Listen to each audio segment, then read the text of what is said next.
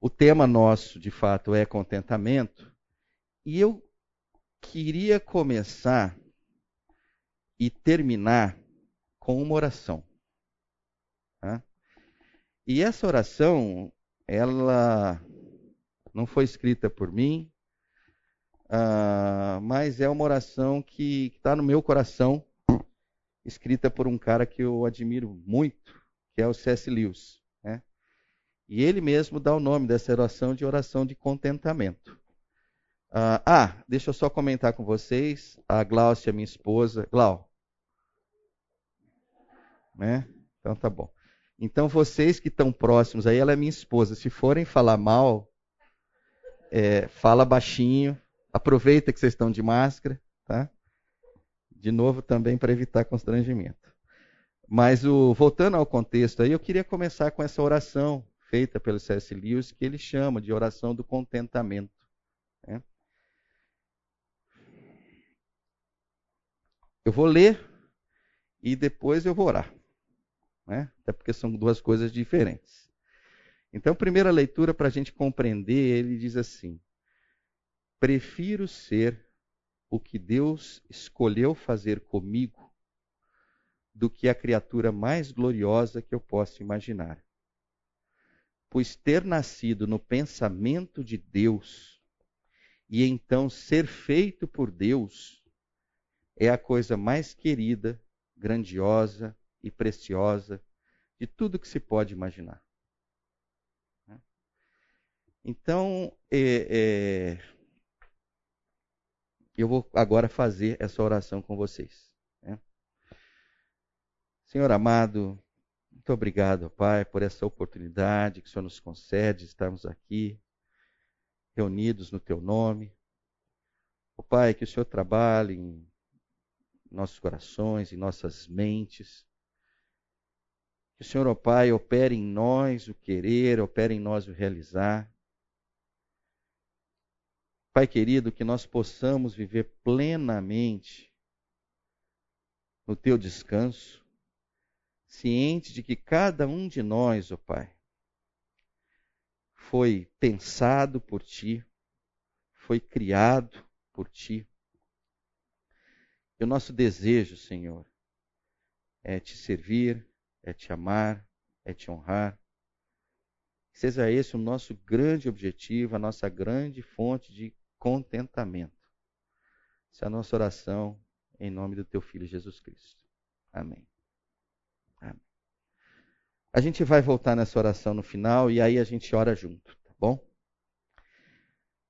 Mas deixa eu começar com algumas coisas que é, podem, de certa forma, parecerem óbvias, mas eu acho que o óbvio precisa ser colocado antes para a gente ficar sempre na mesma página. Aí. Então vamos começar com o dicionário. Né?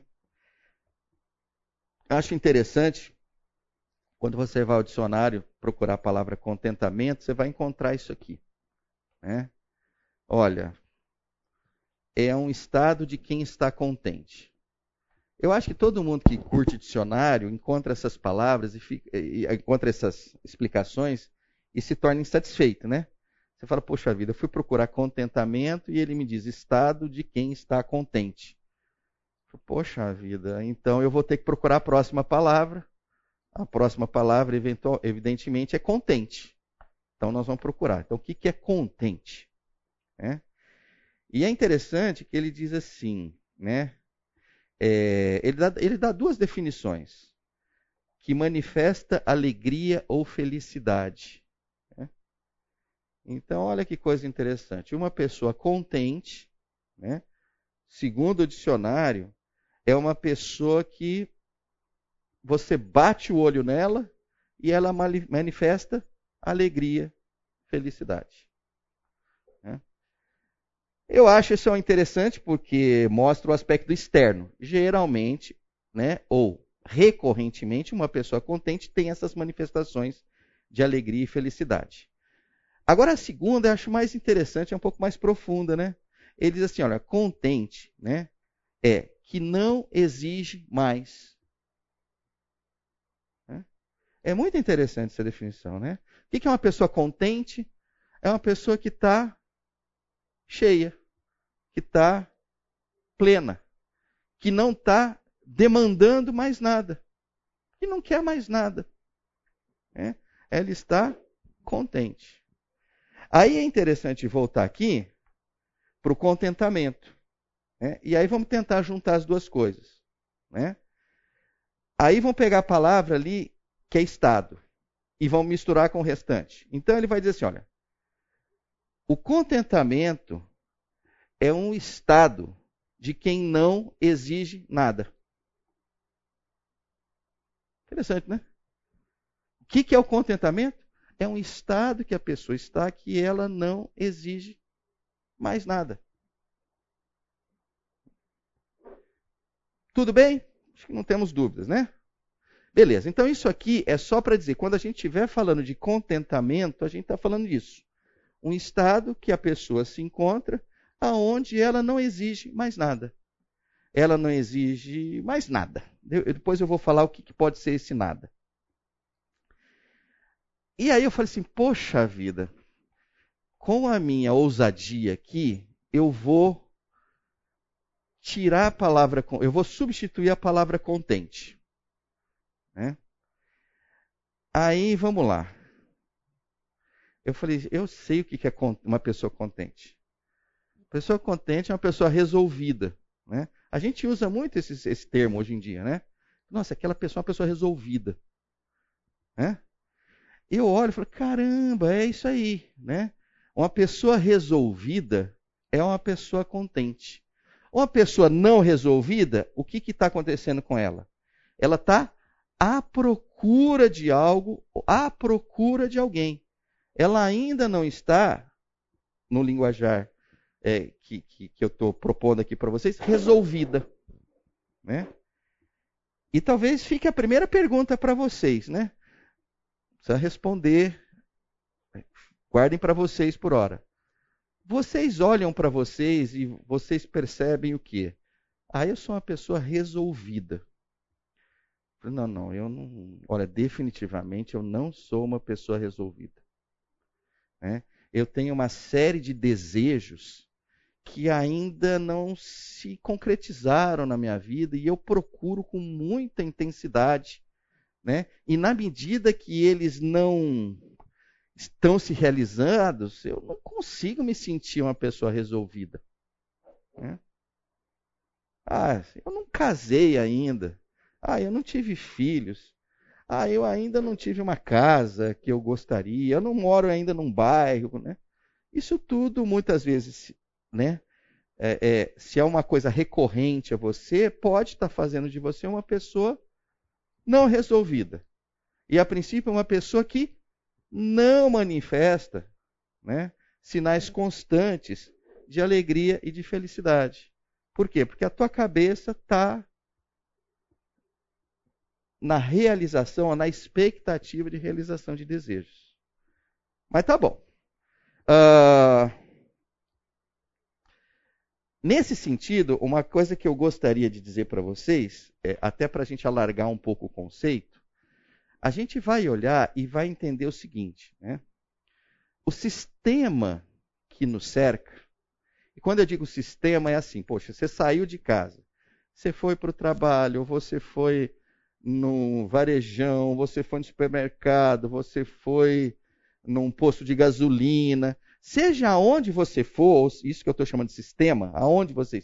Ou então você abriu ali a internet, começou a navegar e tal você vai notar com uma frequência, uh, com frequência, que boa parte da informação que está chegando para você é para te deixar descontente. Tem um autor que eu já soube o nome e eu não me lembro o nome, então eu já peço desculpas para ele, mesmo lembrando, falou, olha, esse é um ator que eu não me lembro. Se alguém de vocês lembrar dessa frase, lembrar do autor, eu agradeço e eu faço a correção do slide pelo menos para o mês que vem. Mas ele diz assim: olha, a eficácia do marketing está na capacidade de tornar uma pessoa satisfeita em uma pessoa insatisfeita. É?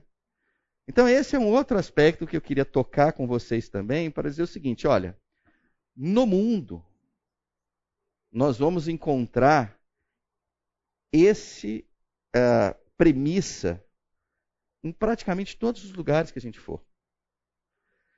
E é simples, né? Uma pessoa satisfeita consome pouco. Já notaram? Né? Uma pessoa satisfeita não consome muito. Né? Uma pessoa satisfeita geralmente consome qualquer coisa. Né? O bom cliente é um insatisfeito. Né? Quem trabalha no comércio, ou trabalha em alguma.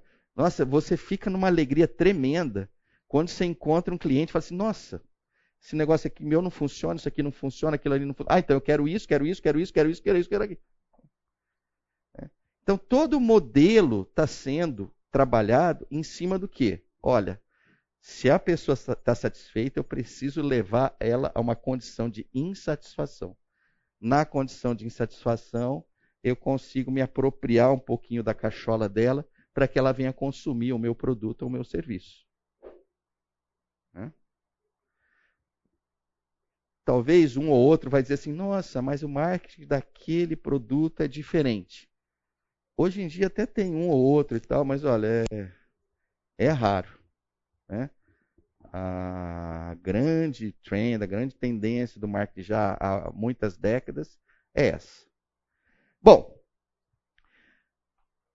acho que o panorama está sendo dado, eu estou tentando mostrar o tamanho disso, estou né? tentando mostrar para vocês que pode ser uma coisa íntima de cada um, mas existe uma manifestação que é uma manifestação da sociedade, a qual a gente está é, é, inserido, independente né, da onde a gente estiver, a gente vai ter é, é, é, esse sistema implementado. E agora eu vou procurar, vou, vou, vou levar vocês para algumas imagens, para não ficar só um negócio conceitual, tá? Então eu procurei pegar algumas imagens e a minha expectativa com essas imagens é que ela penetre na cachola de vocês aí. E fala assim: nossa, já tive esse sentimento. Nossa, ainda tenho esse sentimento. Tá bom? Então, as imagens, nenhuma delas é agressiva, ah, mas eu acredito que todas elas são. É, é, com certeza vai pegar pelo menos meia dúzia logo de cara aqui. Então vamos começar por essa aqui. Então essa aqui vai levar vocês lá para a infância de vocês, né? E talvez vai dizer o seguinte: poxa vida, teve uma fase na minha vida que tudo que eu desejava era um picolé. Né? Quando os meus pais, ou os meus tios, ou alguém me chegava, olha, nós vamos sair para tomar um picolé. Cara, isso é, isso é a felicidade manifesta na sua maior amplitude. Né? E para comentar o seguinte, olha, os nossos desejos, eles não nascem na adolescência. Né? Os nossos desejos nascem as primeiras lembranças que a gente tem da vida, né? os desejos já se manifestam. Né? Passa-se um tempo e os seus desejos vão mudando. Né? Desejos mudam em função da sua a faixa etária. Então chega uma hora que o teu desejo é entrar numa faculdade. Né? E a toda a tua cabeça vai se voltando para aquilo. Né? Lógico, terminou a faculdade, poxa vida, o meu desejo se transfere para. Quero trabalhar numa boa empresa, numa empresa de preferência que tenha um nome, que tenha uma grife, que eu possa dizer para os meus amigos, para os meus familiares que eu trabalho lá. Né? Vão ter alguns mais pretensiosos, não, eu nem quero trabalhar nessas empresas, eu quero ser o dono da empresa. Mas enfim, né? é, é um sonho que muitos acalentam aqui. Né? Passa um tempo, opa, peraí, agora eu quero mesmo é passear, entendeu? Estou cansado de Instagram. Estou cansado de olhar e ver as fotos. E eu não fui. São os outros que estão lá. Né? E você começa a acalentar os desejos de viagens. Né? Para quê? para você colocar no Instagram. É? Então, às vezes, o desejo da viagem é menor do que o desejo de postar no Instagram. Mas são desejos. É? Para alguns, chega um momento e fala assim: ah, isso aí para mim já passou. Né? O que eu preciso agora é dar uma sossegada. Preciso encontrar um parceiro. Preciso encontrar uma parceira. Preciso encontrar alguém para caminhar comigo. Nós queremos o quê? Um compromisso. Então nós queremos com essa pessoa criar laços. Olha, quero casar. Depois eu quero uma casa bonita. Depois eu quero um filho, uma filha, ou dois, ou três, ou quatro, enfim. É? E no final eu queria uma família muito grande. E que de preferência ninguém brigasse com ninguém. É? E aí lá no fim tem aqueles mais assim, eu vou chamar assim de visionários. Assim, não, o que eu queria mesmo é que o Brasil fosse a Dinamarca. Eu queria que tivesse educação de qualidade, eu queria que tivesse saúde de qualidade, eu queria que a gente não tivesse pobreza. Né? Então, tudo isso, gente, são desejos. Né? É, já deu para ver aqui que eh, a gente não consegue fazer uma lista exaustiva, concorda? Eu procurei fazer uma lista razoável aqui, que eu imagino que deva ter tocado, acredito que todos vocês num ou outro ponto, mas os nossos desejos, eles estão muito vinculados à nossa criatividade, a gente é muito criativo, né? A gente é muito observador, né? Quando a gente vê uma grama do vizinho mais verdinha, a gente fala assim, ah, mas a minha eu também quero desse jeito, né? Nós temos essa insaciedade dentro de nós. Né? E aí tem um, um autor que eu curto muito, que ele diz assim, ó, Existem duas maneiras de se obter o suficiente. Uma é continuar a acumular mais e mais. E a outra é você desejar menos. Poxa vida, esse cara está falando coisa com coisa aqui. Né? Então, poxa vida, quando é que a coisa vai ser suficiente? Bom, se eu for acumulando mais e mais e mais, pode ser um caminho. Mas também pode ser um outro caminho. Assim, ó, e se eu começar a desejar menos, menos e menos? Ué, talvez você chegue à suficiência também. É. Ah, e agora, então, com esse panorama, eu queria ir para o nosso texto referência, onde eu queria tirar alguns valores ah, que podem ser relevantes ou que deveriam ser relevantes para as nossas vidas. Mas antes disso, o que eu queria era dizer para vocês o seguinte: quando a gente foi trabalhar esse, esse assunto, né, eu encontrei 12 textos que poderiam ser os textos referência. Aí eu fui num, trabalhei. Ah, não, isso aqui não fala disso. Aí fui para o outro, fui para o outro. Aí você foi indo de um em um, em um, em um, em um. Aí eu falei, nossa, mas é, não, eu tenho que escolher um. Numa classe não, não é uma classe de não é um curso né, de 12 semanas e tal, né, que você poderia pegar um. Então eu já vou dar uma sugestão para vocês. Né? É, esse material aqui, logo depois do almoço, eu vou publicar no Facebook. Com a seguinte intenção: né? que vocês, ou individualmente, ou em grupo, ou em família, né? ou com o marido, ou com a esposa, ou com os filhos e tal, né, se dedicasse nos outros 11 textos, mais ou menos com a lógica que a gente vai utilizar para esse aqui. Tá? Se vocês tiverem essa disciplina, eu diria para vocês o seguinte: no final, a gente vai ter uma leitura muito legal de contentamento, que vai nos. que, que tem o potencial de transformar as nossas vidas. Eu acredito muito nisso. Tá? Então, o que nós vamos fazer aqui é um daquilo que eu espero ainda tenham mais 11 para fazer de outros textos. Tá bom? Essa é a proposta. Qual é o meu compromisso? No mesmo lugar que eu vou, quer dizer, no mesmo lugar, no Facebook, quando eu postar isso, o que eu digo para você é o seguinte: olha, pelo menos uma vez ou duas vezes por semana, eu entro lá naquele post e todo mundo que quiser ali comentar alguma coisa, fique à vontade, né? Tá? Olha, Pedro, não está funcionando, Pedro, seus textos são horrorosos, Pedro, olha, isso aqui aprendi isso, aquilo e tal. Então, né, a proposta é de tentar criar um pequeno grupo ali. Se a gente vai conseguir, depende muito mais de vocês do que de mim, né? Mas eu queria dizer que está aberto ali, né? Eu acho que vários de vocês, vocês têm amigos muito melhores que eu, até porque muitos de vocês nem me conhecem muito bem.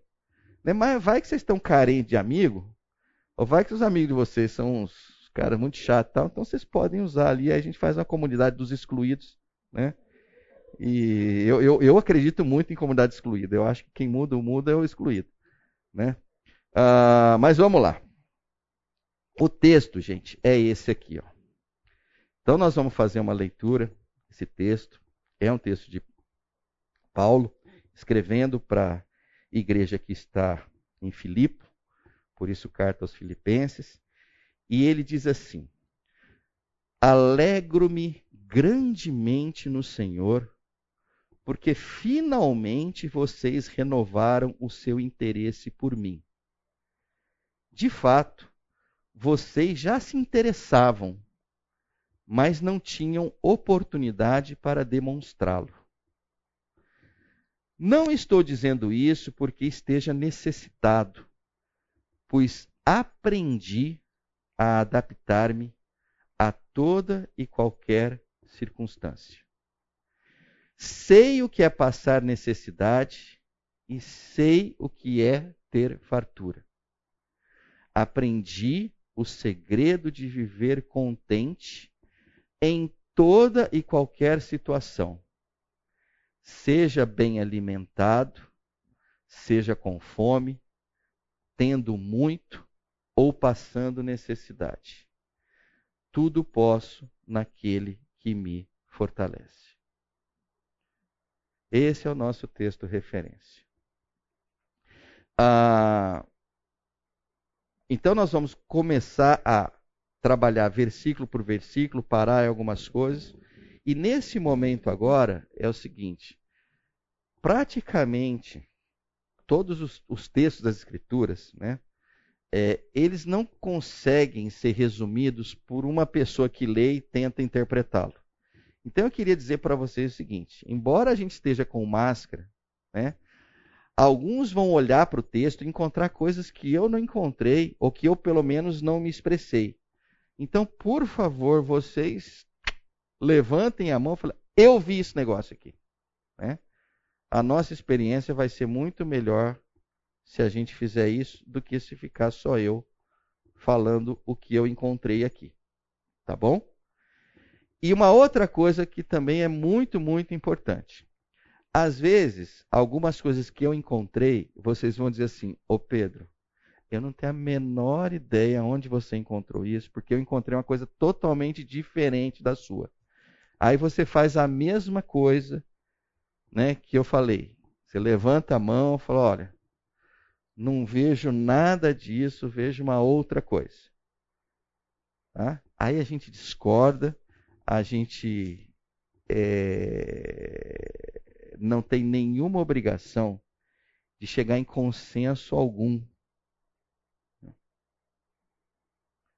É, isso é muito importante, porque no final das contas, as nossas vidas estão guardadas pelo Senhor. Eu não sou dono da vida de vocês, não tenho nenhuma pretensão de ser. Né? Então, às vezes, as nossas leituras são diferentes e a gente resolve as nossas diferentes, diferenças com o Senhor. A gente trabalha, discute, cada um vive de um jeito, maravilha, sem problema. Levamos ao Senhor e tocamos a nossa vida. Tá bom? Então vamos lá, eu vou começar talvez por uma coisa que assim é a leitura que me deu do versículo 10, né? No versículo 10, eu, come, eu comecei por ele. Geralmente, as pessoas que pegam esse texto não começam pelo 10, começam pelo 11. Já vai no, no CERN. Eu acho que o 10 é muito interessante porque ele dá um contexto. Né? Então a primeira coisa que ele diz lá na carta é a seguinte: olha, eu estou muito alegre. Né? Eu estou muito alegre. Né? Falou, opa, o cara está alegre, o cara está alegre, o cara está contente, legal. Por que, que ele está contente? Ele diz assim: olha, finalmente vocês renovaram o seu interesse por mim. A gente não tem tantos detalhes aqui. Mas uma das coisas que a gente já pode entender é o seguinte: essa igreja aqui, em algum momento, já teve interesse por Paulo. E em algum momento, Paulo achou que eles não tinham mais interesse nele. E essa carta está no momento que ele está dizendo assim: nossa, finalmente vocês renovaram o seu interesse por mim. É quase que uma mensagem assim de: olha, nós estamos bem de novo. Olha que legal. Né? Isso que eu estou colocando, eu acho que a gente já sentiu isso na vida, né? Às vezes a gente tem umas amizades assim que elas ganham uma profundidade, é super legal. E chega uma hora da vida que algumas coisas acontecem que aquilo murcha. Né? Mas aí, dali a pouco, acontece de se encontrar com a pessoa e tal, e pum, e renova aquilo. E você vai para casa feliz da vida. Né? Então é um pouco isso que está acontecendo. Né? Agora, olha o que ele fala assim: ó, de fato, vocês já se interessavam. Então parece que ele está se contradizendo. Né? Mas não tinham oportunidade para demonstrá-lo. Aí eu fiquei olhando para isso aqui e falei, mas que, que danado, que coisa interessante, né? Então, o que parece é que, olha, o interesse havia, o interesse sempre houve, mas aconteceu alguma coisa que parece que deixou de aparecer, de se manifestar aquele interesse. Paulo sentiu aquilo, né?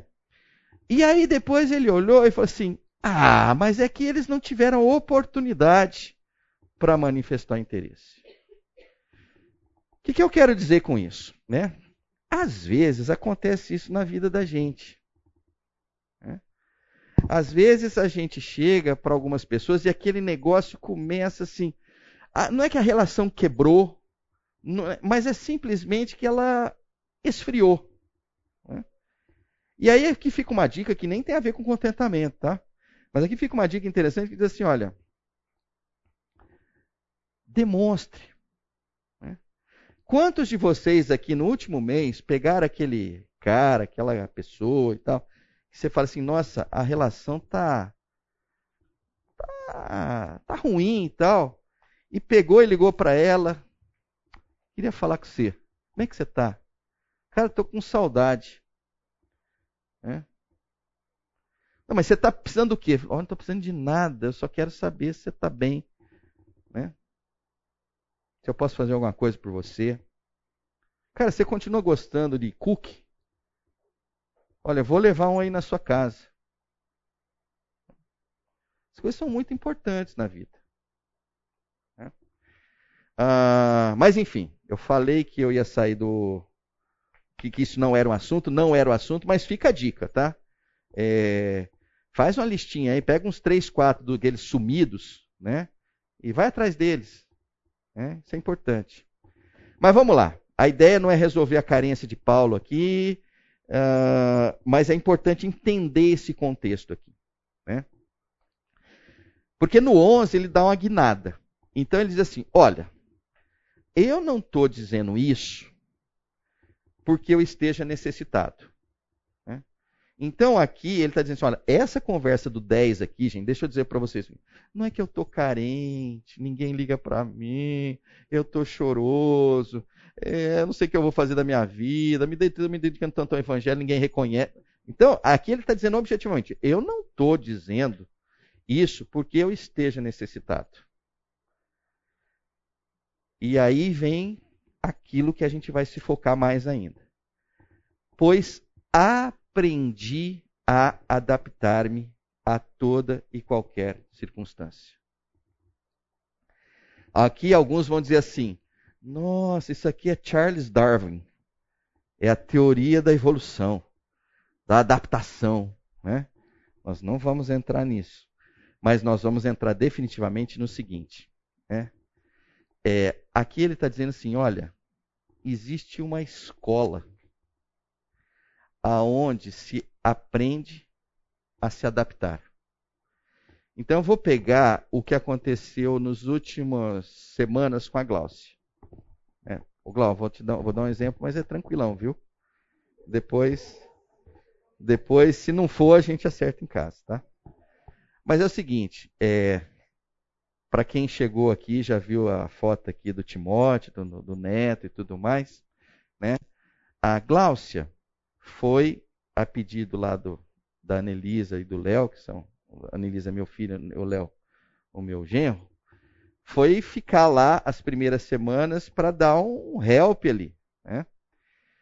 E aí é o seguinte, na casa deles lá tem uma cama de casal, que é a deles, e tem camas de solteiro.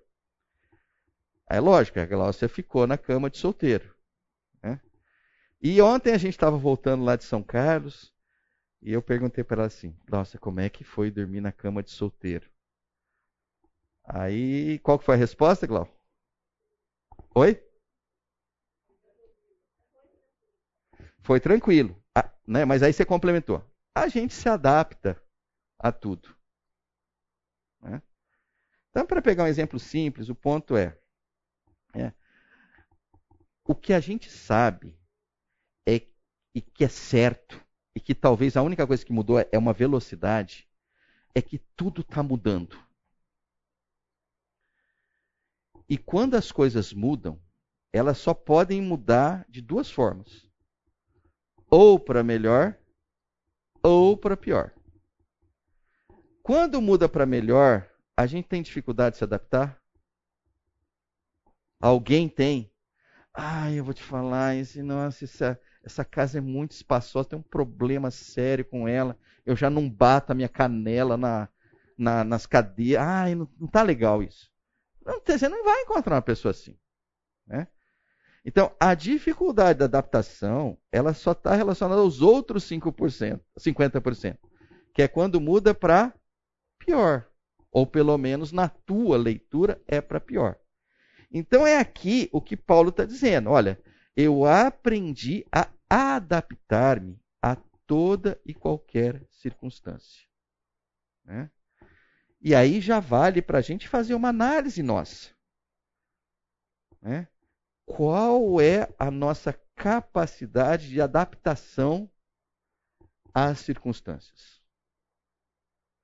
Alguns vão olhar e vão dizer assim, cara, olha, mudou é, é na mesa, na hora do almoço. Se eu tiver que sentar em outra cadeira, cara, é o fim do mundo e passo o dia inteiro mal.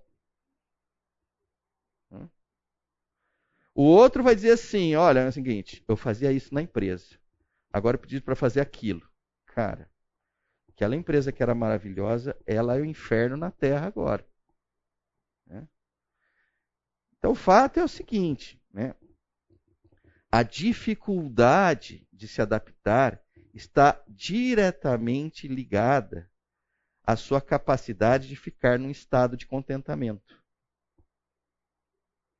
Tá? Essa é a lógica. E o que Paulo está dizendo aqui é isso: olha, eu aprendi a adaptar. Não caiu do céu, gente. Isso que é muito legal. Olha, não caiu do Caiu do céu, agora eu, eu me adapto a qualquer coisa. Não, eu aprendi. Então tem lições, tem um processo, tem esforço.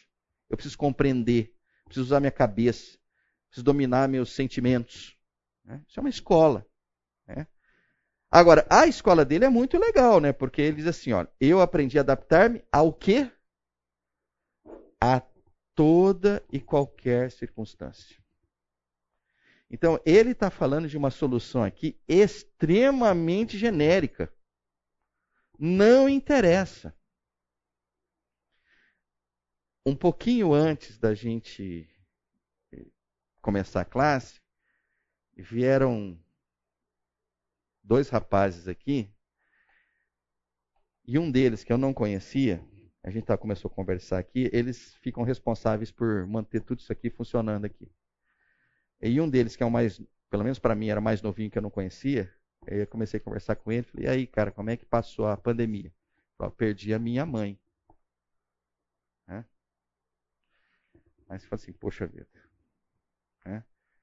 Na cabeça vem assim, como é que você vai se adaptar com a perda da sua mãe? Coisa difícil. Não é um processo simples.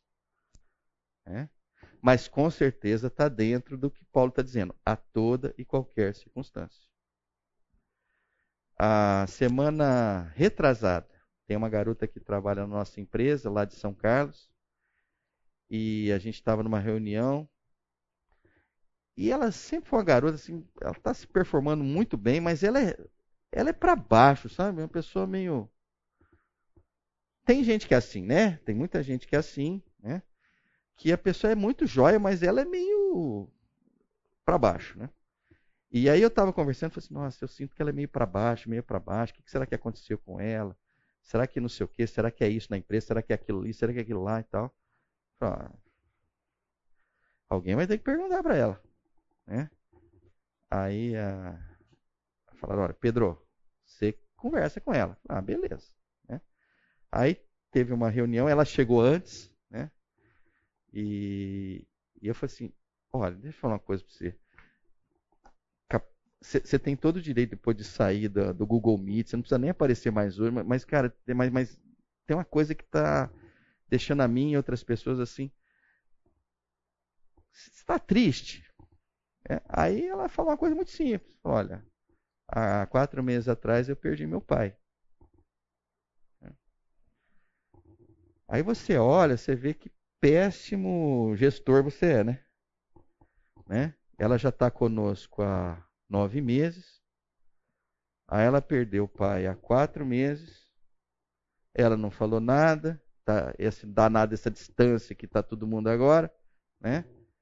E aí nós pensando aqui de uma forma é quase que entra egoísta, mas será que é o vale refeição que não subiu? Será que é não sei o que? Será que não sei o que lá e tal?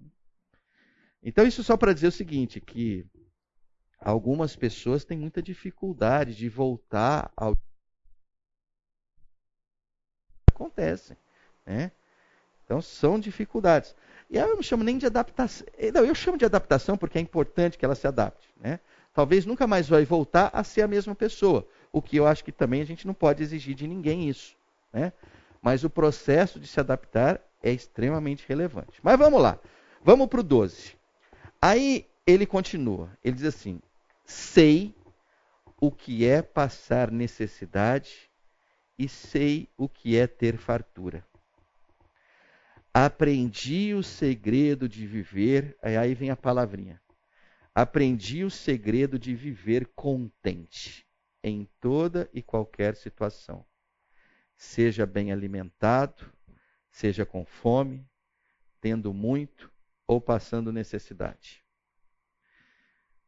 Bom, o 11 e o 12, a leitura que eu faço é o seguinte: olha, estão aqui os fundamentos da contracultura cristã. Né? Você quer uma coisa completamente oposta a esse sistema que está presente aí? Né? É o 11 e o 12. Né? Isso é completamente diferente. E olha que coisa interessante. Né? A diferença para mim aqui, ela, ela reside também no aspecto do seguinte: Aqui você não está falando de um estado de contentamento temporário. Porque estado de contentamento temporário todos nós temos. Joga a gente na. Joga, joga qualquer um, qualquer mulher no shopping.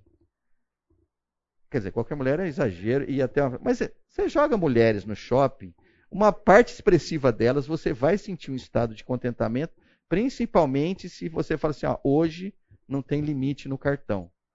Né? Brota um estado de contentamento. Né? Vamos falar de nós aqui. Olha, me solta numa loja de eletrônicos e fala assim, olha, vai embora a hora que você quiser. Gente, eu moro lá. Entendeu? Eu vou ver tudo. Né? Então tem estágio de contentamento. Todos nós temos estágios temporários de contentamento. Mas não é isso o que Paulo está falando. O que Paulo está falando é de um estado contínuo de contentamento. Mas, Pedro, da onde você está tirando isso? Quando ele diz assim: o segredo de viver contente. Né? É viver. É enquanto eu estiver vivo, eu estarei contente. Mas enquanto você estiver vivo, de que jeito? Aí ele está sendo claro para a gente. De qualquer jeito. Se eu comer um coco bambu, eu vou estar tá bem. Mas se eu chegar em casa e, cara, só tem um pãozinho ali para eu botar um shoyu em cima, eu também estou bem. Olha, mas você está bem se você tiver muita coisa? Estou bem. Mas e se você não tiver nada? Também estou bem.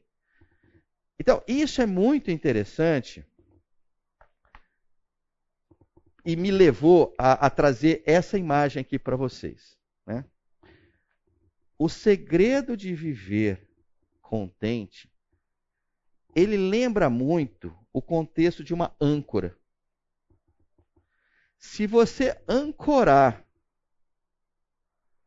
num terreno né, sólido, o teu barco fica ali. Se você colocar num terreno que não é sólido, aquilo ali não fica. Né? Então, o, a leitura qual é?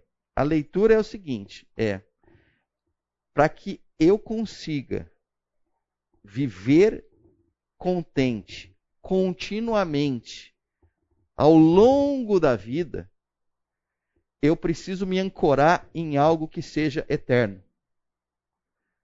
Porque se eu ancorar na minha mãe, eu posso perder a minha mãe. Se eu me ancorar na minha esposa, eu posso perder a minha esposa.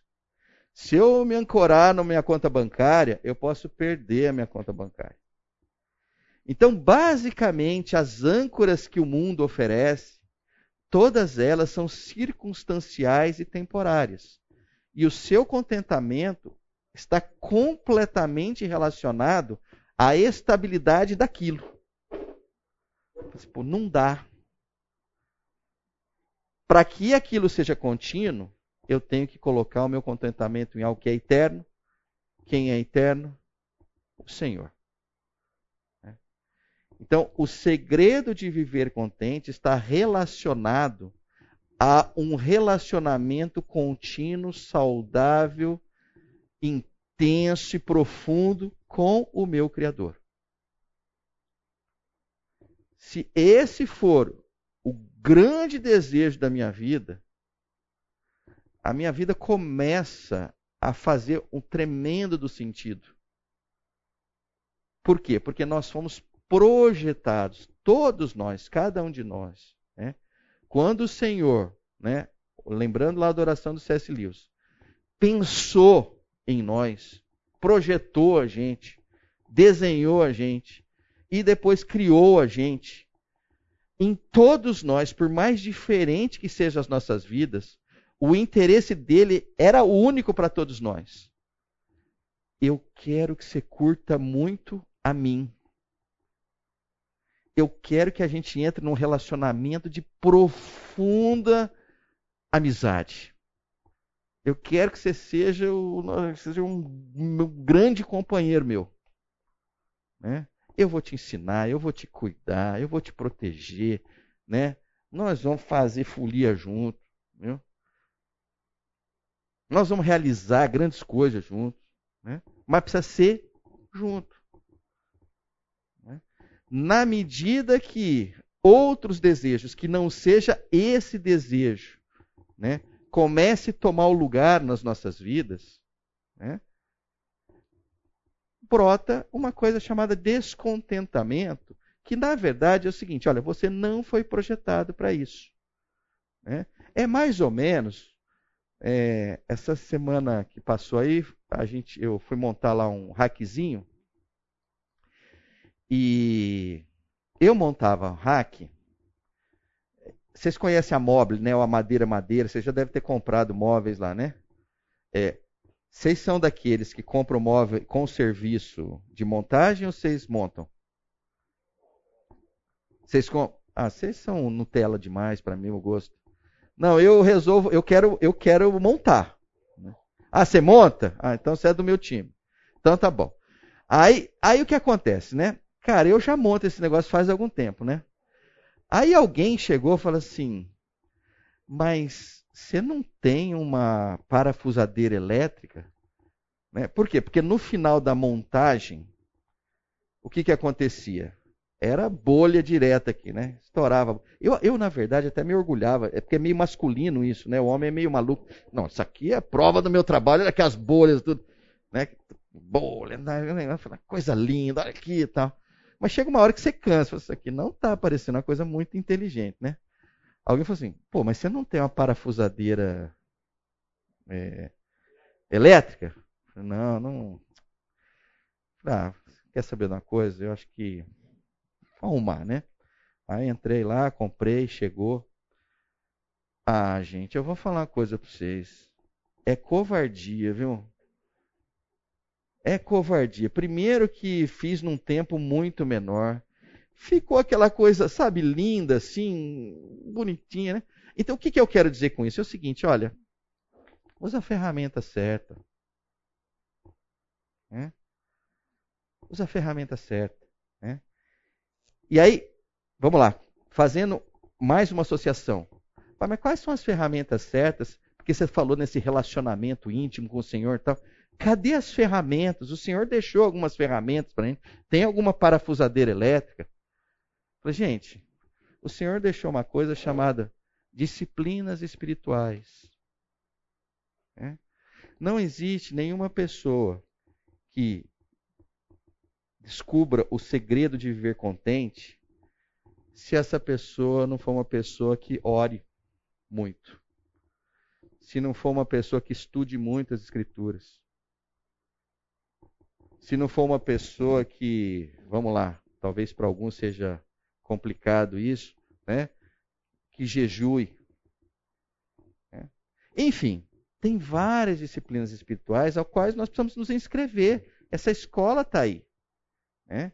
Então, eu preciso colocar essas disciplinas no centro da minha vida. Né? Esses dias eu estava com um colega e falei assim, Pedro, mas você gosta mais de orar de manhã ou mais à noite? Falei assim, olha, vou te falar uma coisa. Minhas, assim, primeiro eu vou ter que confessar, muitas vezes eu nem gosto de orar. Então vamos, vamos, vamos por aí.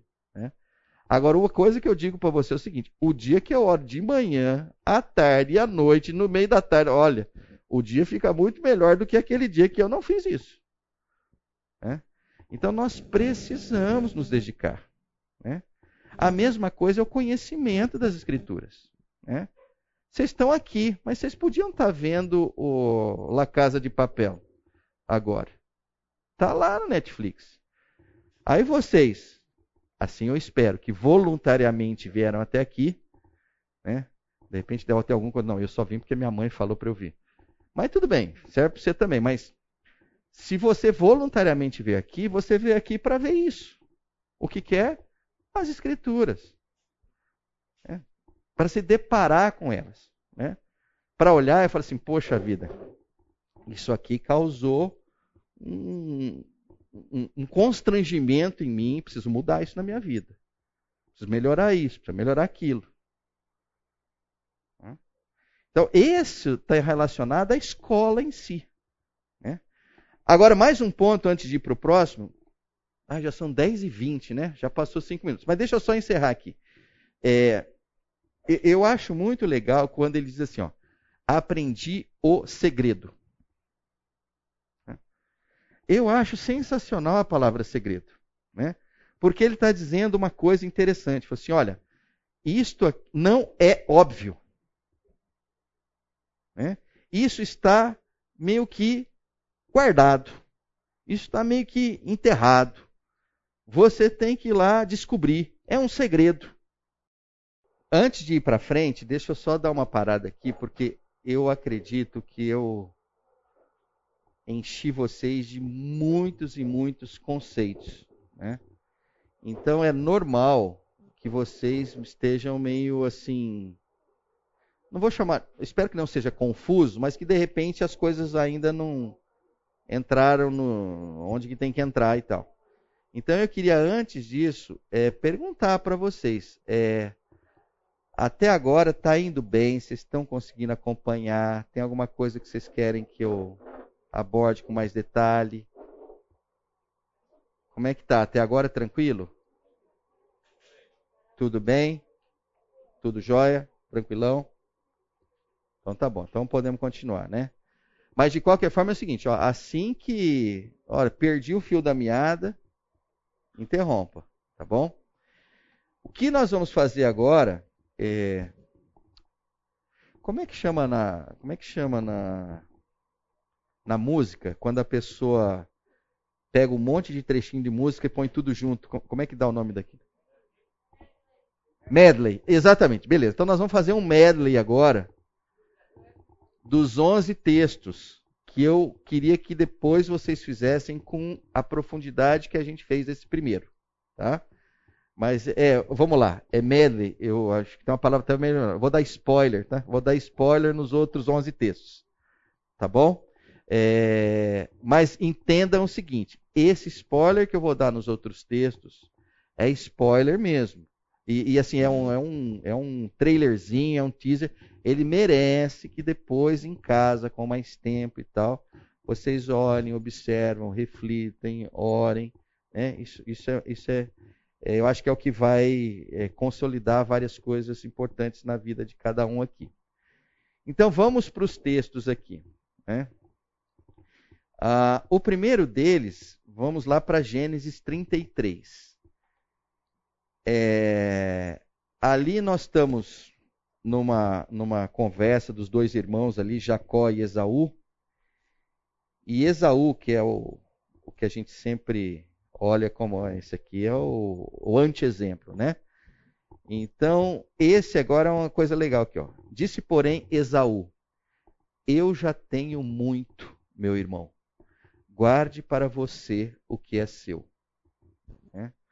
Aí está naquele processo de reconciliação dos irmãos e tal, que Jacó é, é, vai estar vai, vai tá revendo Esaú, e ele falou: Não, deixa eu dar um monte de presente para ele, ver se eu agrado, porque tomei a progenitura dele, virou um, um sebo, uma confusão, então vamos tentar, né? Mas aí Esaú, de certa forma, surpreende, surpreende e diz assim: ó, Eu já tenho muito, meu irmão. E aqui o que eu queria né, era perguntar para vocês.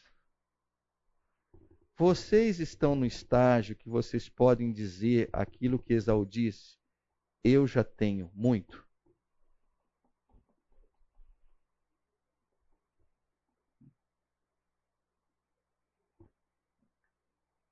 Você está naquele estágio que se alguém vier te oferecer algo, você possa dizer assim: Não, eu já tenho muito. Guarde para você o que é seu.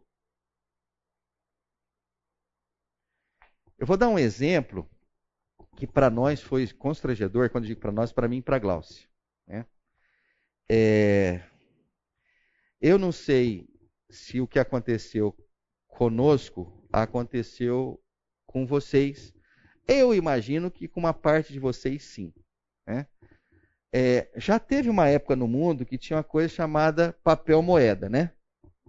Vocês lembram disso? Tinha um papel moeda, umas notinhas assim, uma de um, de dois, de cinco, dez. Lá em casa sumiu esses negócios. Né? Desapareceu. Né? Aí quando esse negócio desapareceu, né? é, a gente notou que algumas coisas na vida começaram a não acontecer de acordo. E uma delas foi parada em sinal de trânsito. Né? Tem lá o pedinte, né? e ele pede uma grana, e aí você olha e você fala, mas que grana? Carteira não tem grana, não vem uma grana aqui há, há trocentos anos e tal. E, né? E aquilo foi assim, poxa vida, mas e aí, como é que faz, como é que puxa e tal, né? Aí vem, o, vem a pandemia, né? Aí a pandemia é maravilhosa para a gente justificar, né? Não abre, não, vai que o cara tá com vírus, não sei o que e tal. Enfim, né? Mas vamos lá, eu, eu não vou me ater a esse segundo ponto, não vamos ficar no primeiro. O fato é, não tem dinheiro, não tem dinheiro, não põe dinheiro, não vai, não vai no caixa e tal. Esses dias a Glaucia foi no caixa, não lembrava mais da senha, aí botou, bloqueou, enfim, é, né? Bom, tudo bem. Aí a gente teve uma ideia. A gente falou, olha, vamos fazer o seguinte, né? Uh, vamos pegar e colocar dentro do carro uns saquinhos. Arroz, feijão, macarrão, tal. A gente deixa aqui tudo. No que aparecer a oportunidade e tal, a gente, né, joga, a gente resolve dessa forma aí, né? E está funcionando bem, né?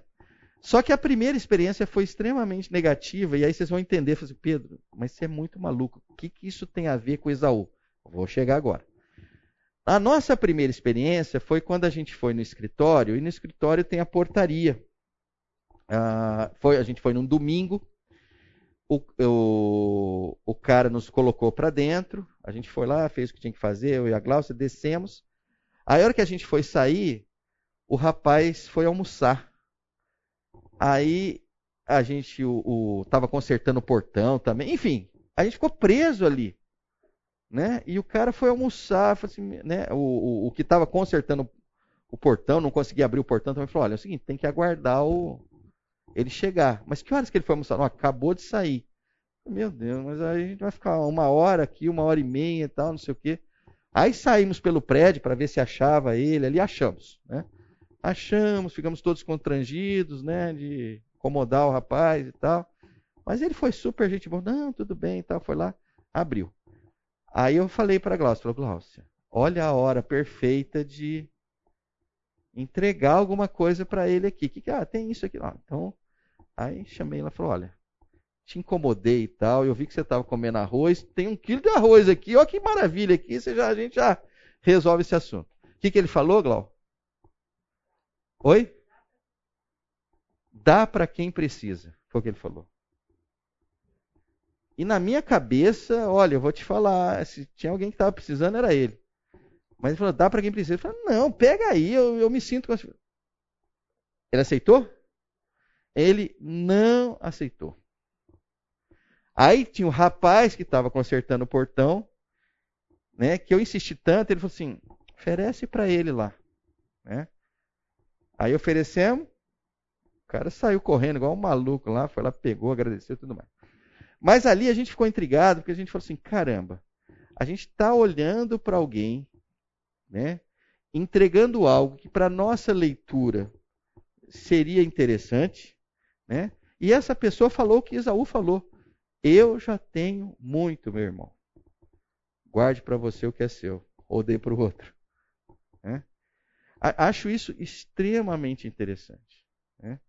E, de novo, então, para reduzir isso uh, e a gente poder ir para o texto é o seguinte: a condição do seu coração é a que diz, eu já tenho muito. Ou é daquela que ainda me falta muito?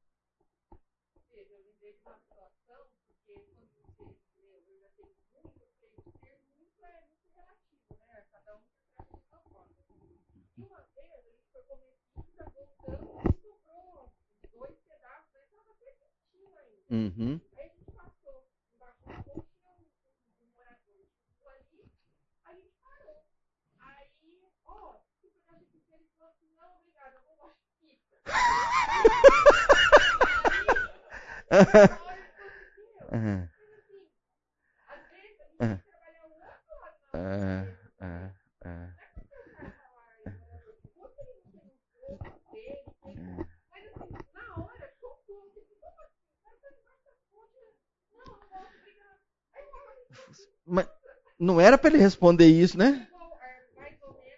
É, é, é. É, é. Nossa, ótimo, ótimo, adorei teu comentário, muito legal, né? É, é, é, você ver, né? É quando você se dispõe a servir, né? Volta e meia você nota uma série de falhas na tua forma de servir. Né? Né? E uma delas, muitas vezes, é o seguinte: eu nem conheço a pessoa e já infiro alguma coisa que não é realidade, não é verdade. Né? Já que você falou nisso, eu vou pegar um outro caso de, de, de um, uma, uma, uma garota, na verdade já, já, já é um, já, já adulta, tá? chama-se Jessica Kim. Né? E ela é uma empreendedora espetacular, né? E, e num do, dos artigos que ela escreveu, que vai, vai ao menos na tua linha e tal, né? Ela é aquelas pessoas que têm o dom de empreender. Né? Bota a mão e o negócio vai para frente, né? E tem a extremamente cristã, devotada ao Senhor e tal. E eu sei que no dos primeiros empreendimentos dela, né, começou quando ela estava ainda no colégio e foi comer no, num restaurante próximo à, escola e tal. E comeu ali, depois pediu a sobremesa, o cara deu uma torta de banana, né? Aí ela comeu, comeu a torta, ela falou assim: "Nossa, mas essa torta é muito ruim. Eu faço uma torta muito melhor". E aí ela começou da seguinte forma: ela chegou para o dono e falou assim: Olha, deixa eu falar uma coisa. Eu faço uma torta muito melhor que essa. Se o senhor quiser, eu posso começar a entregar torta para o senhor, o senhor vende aqui. Né? Aí o cara falou: ah, traz umas aí e tal, e a gente vê o que acontece. Enfim, virou uma empresa de milhões de dólares e tal. Né? Mas nesse caminho, olha só, quando ela já tinha uma cozinha industrial, né, uma fornada lá de tortas passou um pouquinho do, do ponto, né? Só que estava gostosa, mas ela falou assim, não, mas não está em condição de eu vender isso, né? E aí ela cristã falou, pô, saquei a ideia aqui. Ligou para uma amiga, falou assim, olha, vamos fazer uma doação de tortas para uma instituição assim, assado, papapá, papá. E ela confessa, ela falou assim, nossa, eu estava fazendo isso, eu estava me sentindo, pô, legal, né? Ó, criançada lá, comia torneira. Aí pegaram uma comunidade lá carente e tal, foram lá, fizeram a, a entrega e tal. E aí, uma criança que provou a, a torta, né, chegou e falou para ela assim: Mas está meio queimada. Né? Ela falou assim: Olha, aquilo ali acabou com a minha vida. Né? Por quê? Porque eu. Você vê, é a mesma situação. Você vê que tudo é parecido, né? É a mesma situação. Você falou: Olha, eu não estava oferecendo melhor. Eu não estava sequer considerando o outro. Né? E isso é engraçado. Mas assim, minha sugestão é: se, já, se não começou, comece. Se já está fazendo, intensifique. É o processo de aprendizado. Né? Vai chegar uma hora que você fala assim: moradores de rua que ficam ali gostam de hambúrguer. Então é então, a hora que você for sair para comer, vai ser pizza hambúrguer. Vamos comer hambúrguer. Por quê? Porque o cara gosta de hambúrguer. Então, a hora que ou sobrar hambúrguer ou comprar um hambúrguer, mas você entrega hambúrguer. Falo, hambúrguer eu gosto. Né? Você, exato, ou só isso, é você gosta de pizza, não sei o quê. É. É. É, é. É verdade. É. Mas é isso, né? E assim, é, é o quê? quando você vai servir, sirva com o teu melhor, considere o outro. Né? Isso não é simples. Né? Isso não é. Ele leva exercício, leva um, leva um aprendizado, precisa exercitar. Mas enfim, então essa fica a dica para vocês. Quando eu olho para mim, chego à conclusão de que eu já tenho muito. Segundo, texto aqui, Lucas 3. E eles perguntaram, mestre, o que devemos fazer? Ele respondeu: Não cobrem nada. Aqui, basicamente, nós estamos falando de João Batista, tá? Esse, aqui, esse texto aqui é João Batista falando com o pessoal que ia lá no deserto se batizar com ele lá, né? Então aparece lá. Eles perguntaram, mestre, o que devemos fazer? Ele respondeu: Não cobrem nada além do que foi estipulado. Então alguns soldados lhe perguntaram: E nós, o que devemos fazer? Ele respondeu: Não pratiquem extorsão, nem acusem ninguém falsamente. Contentem-se com o seu salário. Não vou tocar outro ponto aqui, por isso que eu falei que é meio que um spoiler e tal, mas vou ficar num só. Contentem-se com o seu salário.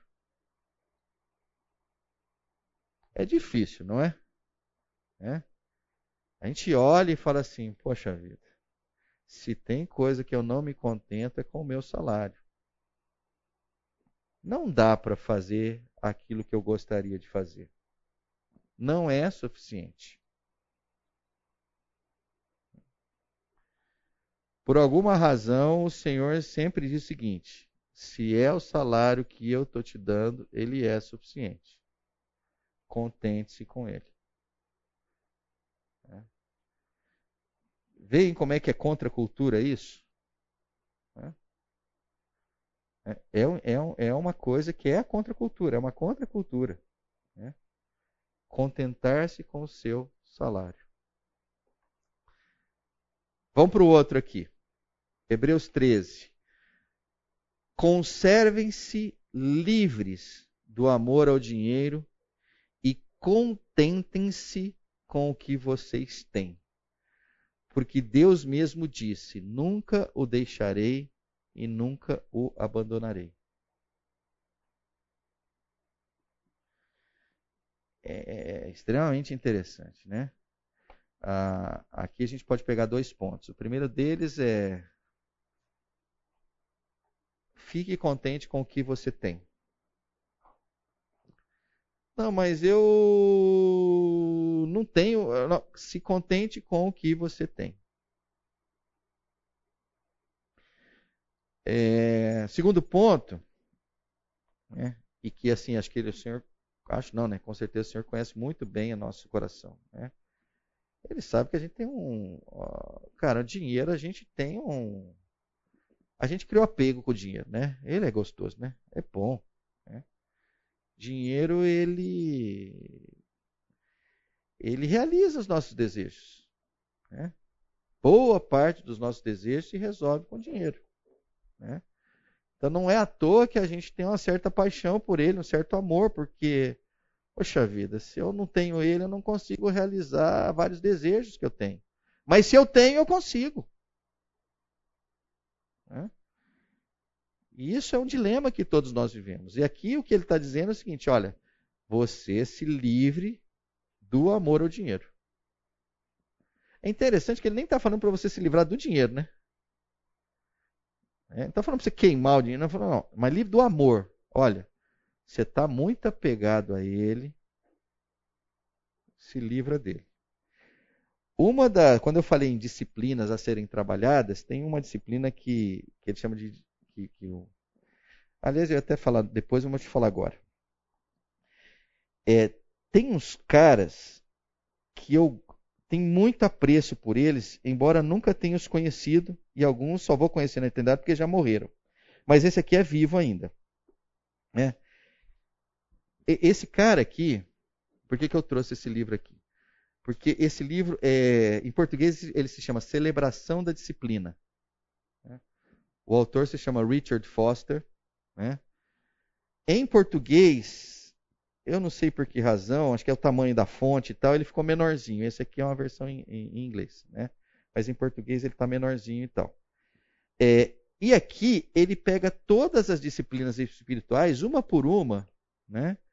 E diz o que é e traça um caminhozinho para você, olha, você quer se aprofundar, começa por aqui, puxa de cá, vem de lá e tal.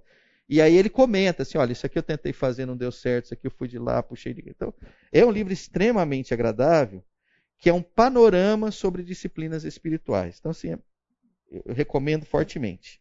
Né? E já que eu falei desse, deixa eu falar desse aqui também. Então, esse outro aqui, esse aqui a gente só vai ver ele, só vai ver ele na eternidade, que ele faleceu faz uns, uns anos atrás aí. Chama-se Dallas Willard. Né? E esse livro aqui é O Espírito das Disciplinas. É, se você não for comprar esse livro aqui, eu falo assim, ah, Pedro, não vou comprar, não gosto de ler e tal. Eu sugiro o seguinte, entra num canal no YouTube, põe lá Dallas Willard, né? E tem uma série de pregações dele, de é, eles fizeram aquele trabalho bonitinho lá de fazer três minutinhos, dois minutinhos, depois de uma pregação longa. Então, se você não tiver, for meio preguiçoso, não consegue ver vídeo de 40 minutos, você pode ver os menorzinhos. Mas olha, se esse cara não mexer com você, eu não sei exatamente o que, que vai mexer com você. Chama-se Dallas Willard. Então, esse fala dos espíritos das disciplinas.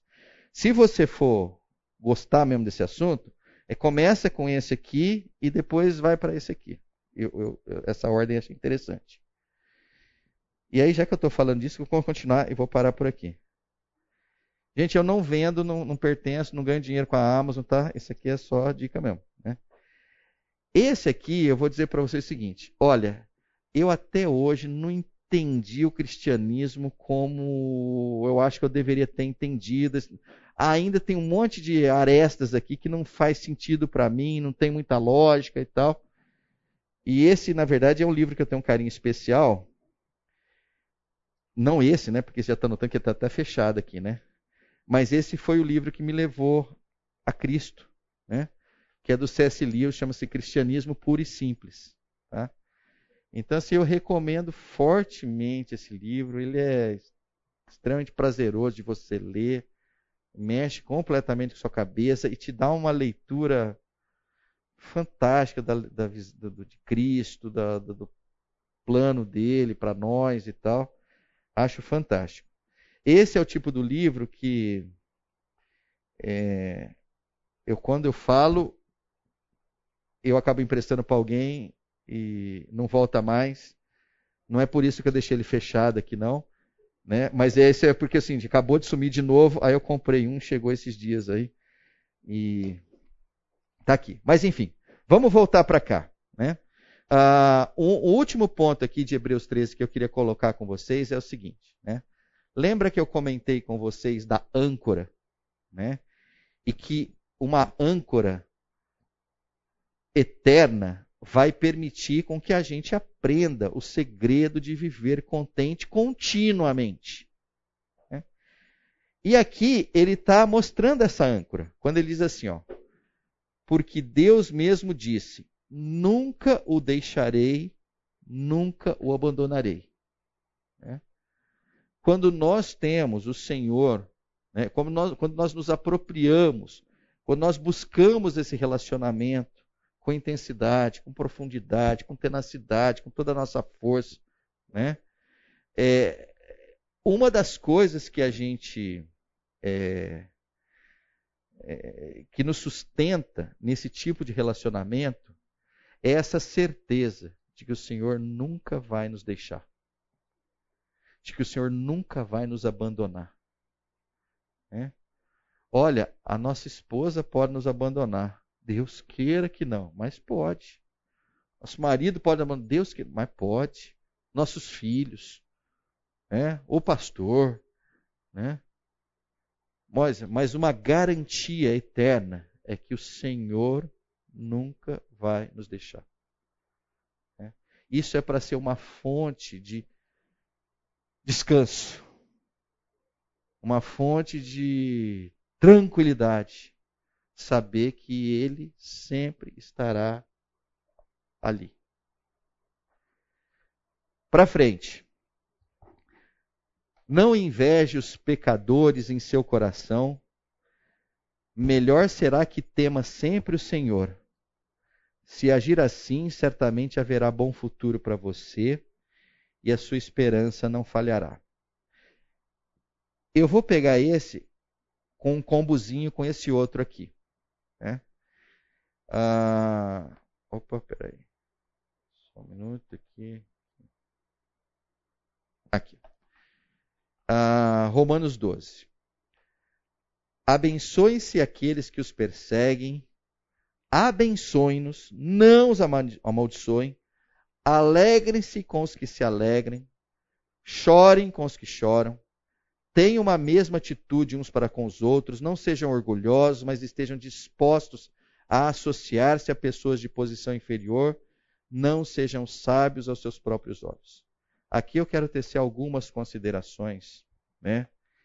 E eu vou voltar àquela palavra que eu usei lá no começo, que eu falei assim, de uma pessoa resolvida. Lembra? É?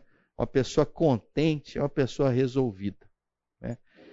E uma das formas de você ver uma pessoa resolvida é quando ela consegue exercitar o versículo 15. Se alegrar com os que se alegram, chorar com os que choram. Uma pessoa não resolvida, ela faz o oposto do que está aí. Não tenho apreço para aquela pessoa. Ela se dá mal, no que ela chora, eu me alegro. Opa, a pessoa se dá bem, ela se alegra e eu me entristeço. Gente, isso, a vida é assim desde que a gente começou a ir para a escola. Vocês se lembram disso? É? Se lembra lá do período de escola? Você estava lá na escola, lá nos primeiros anos. Né? Você tirava 10 e a média da classe era 6. Brotava uma alegria completamente diferente quando você tirava 10 e a classe tirava 10. Vocês se lembram disso? É muito triste. A pior coisa no mundo é você tirar 10 e o outro tirar 10. Você fala, mas não vejo lógica nesse negócio. O bom é quando eu vou bem e o outro vai mal. Isso é uma coisa prazerosa. Né? Mas é extremamente é, natural. E a gente precisa buscar o sobrenatural. E o sobrenatural está no verso 15. Eu me alegro com aquele que está contente, com aquele que está alegre. Eu me entristeço e eu choro com aquele que está triste, que está choroso. Essa é uma marca minha. Se é uma marca sua, né, eu diria o seguinte: está no caminho correto. Está realmente aprendendo a se adaptar. Está realmente encontrando o segredo de viver contente. Olha, Pedro, na verdade eu estou mais ou menos como aquela letra do Lulu Santos. Vocês conhecem aquela letra do Lulu Santos que diz assim? É, como é que é? É. Não queremos mal a quase ninguém. Não tem assim? Não é mais ou menos assim a letra? É, é que tem gente muito nova aqui, você não sabe nem quem é o Lulu Santos, né? Mas enfim. Depois vocês procuram lá no Spotify, lá põe Lulu Santos. Qual que é o nome dessa, da música? Eu também não sei. Mas você vai lá no Google e bota isso aí. Mas eu achava aquela letra sensacional, né? Porque ele falava assim, olha, nós não queremos mal. Né? Aí depois aparecia lá, a quase ninguém. Né? Então, a hora que você põe no quase ninguém, já fugiu do 15. Né? O 15 é quando você fala assim: puxa vida, aquela pessoa ali é o meu adversário, eu não me simpatizo com ela, ela me machucou em tal momento e tal, né?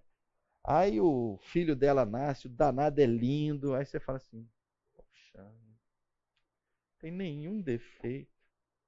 Que triste. É. É. Não precisa falar que a gente tem isso dentro da gente. Né? Mas a gente precisa se livrar disso. Né? E aí muitas vezes a saída está no seguinte, tá em, quer dizer, muitas vezes não, sempre está no seguinte, se voltar para o alto. Né? E uma coisa que eu venho falando muito com a Glaucia, que eu acho que também acho que ajuda muito, é, é o seguinte. É, eu vou fazer um, um pequeno parênteses aí. Ah, até falei um pouquinho com o Renato no intervalo e tal. Mas do alto aqui dos meus 57 anos, é, nos últimos anos eu começo a olhar com muita clareza, e, e isso eu acho que parece que é algo que está indo bem, mas eu acho que eu tenho que esperar um pouquinho para ver se é por aí. Mas eu começo a entender um, um pouco mais de clareza o seguinte: as pessoas só oferecem o que elas têm. Se uma pessoa não aprendeu a amar, é muito difícil que essa pessoa ame alguém. Se essa pessoa não aprendeu a servir, é muito difícil que ela sirva alguém. Se essa pessoa não aprendeu a ter palavras de conforto, é muito difícil que ela te, que ela te dê palavras de conforto. Então, de certa forma, todos nós temos carências porque nós não aprendemos. Né? E aí a gente acaba não ofertando muitas vezes o melhor simplesmente porque a gente não recebeu. Aí você fala assim, Pedro, mas você está dizendo assim, que não recebeu de quem? Olha, não recebeu em última instância do Senhor, mas pode não ter recebido do seu pai, pode não ter recebido da sua mãe, pode não ter recebido do seu professor, da sua professora, do seu pastor, do seu uh, marido, da sua esposa. Né? A vida, nesse sentido, ela é um pouco cruel. Né? A gente muitas vezes está limitado a oferecer aquilo que nós temos. É mais ou menos como uma, vamos lá, uma venda de interior. Né?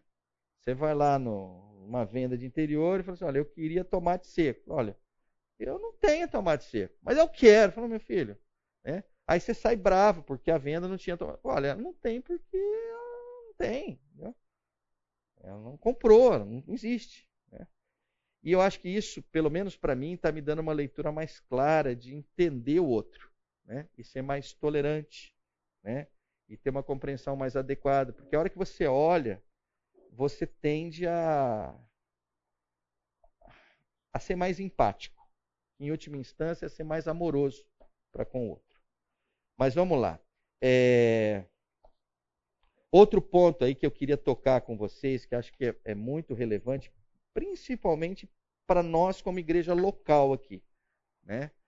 É, eu acho que vocês já se habituaram a ver que a nossa igreja local aqui, ela é uma igreja local que, é, se comparada a boa parte das outras igrejas locais, que estão mesmo em Campinas ou mesmo fora de Campinas, né, o Senhor tem nos agraciado com muitos bens. Né? Eu estava chegando aqui, achei uma coisa tão interessante que assim, é, eu achei que a, a, a sala ia ser do outro lado lá, Aí tô lá, aí chegaram três senhoras. Nunca, não, não, não as conhecia e me parece que uma já pelo você fala assim, Pedro, mas você fica escutando as pessoas, falam, oh, gente, o meu ouvido por enquanto é bom, as pessoas falam, eu tendo a escutar.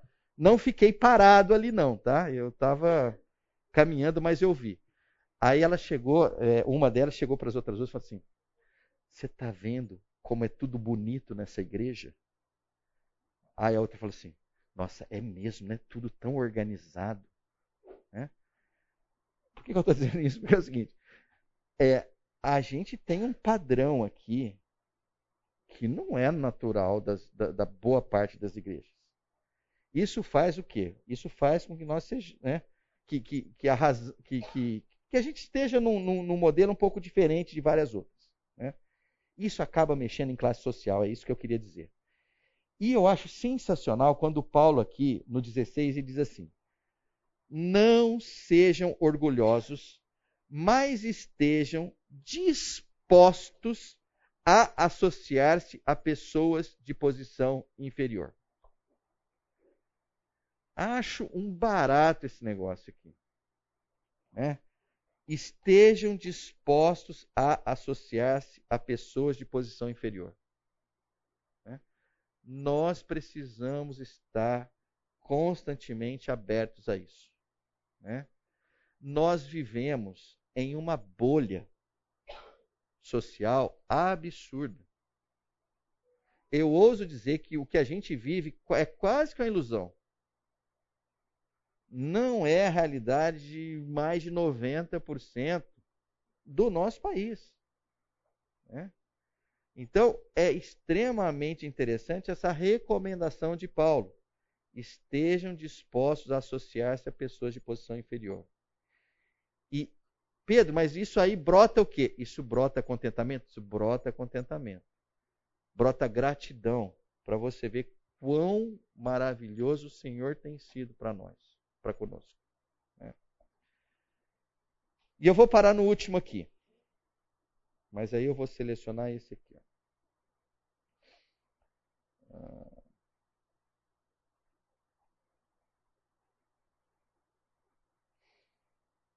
Eu vou parar nesse aqui. É... Jó, lá no comecinho, logo depois que ele perde filhos, perde é, a casa, perde o gado, né? E aí ele diz assim: ao ouvir isso, Jó levantou-se, rasgou o manto e rapou a cabeça. Então prostrou-se com o rosto em terra em adoração e disse: O Senhor o deu, o Senhor o levou. Louvado seja o nome do Senhor. É.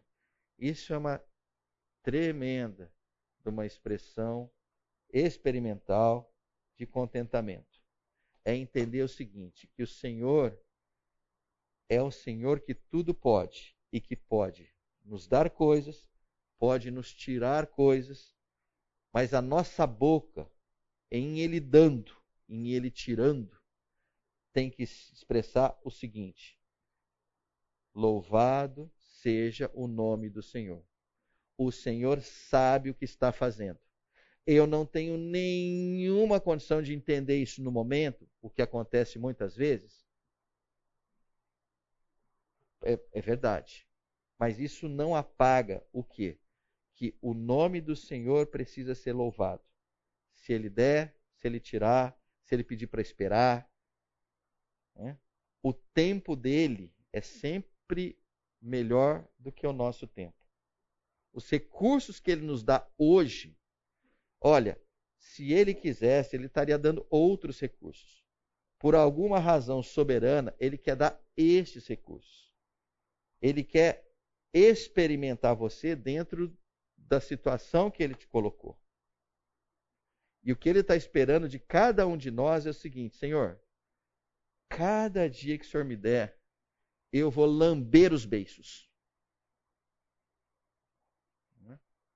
A gente usa muito essa expressão lá em casa. Olha, o Senhor te deu, lamba os beiços. Aproveite, curta aquilo. Ah, eu ia falar tal o nome da pessoa, mas isso isso denigre a, a, pode denigrir a pessoa, então não posso falar o nome não. Mas eu tenho alguém muito conhecido, próximo, que é, é, uma, é uma pessoa que ela, ela não se encanta com nada. Eu acho, eu sempre acho aquilo muito estranho. Qualquer coisa que ela recebe, né, ela, ah, tá bom. Então, assim, é engraçado porque no passado eu olhava para aquilo, eu achava aquilo muito nobre, porque assim, é, ela ganha um baita de um presente e ela não se deixa, como assim, se levar por isso. Né? Depois eu fui observando com um pouco mais de carinho, eu falei assim, engraçado, parece que eu, isso que eu tinha como modelo não é o modelo. Né?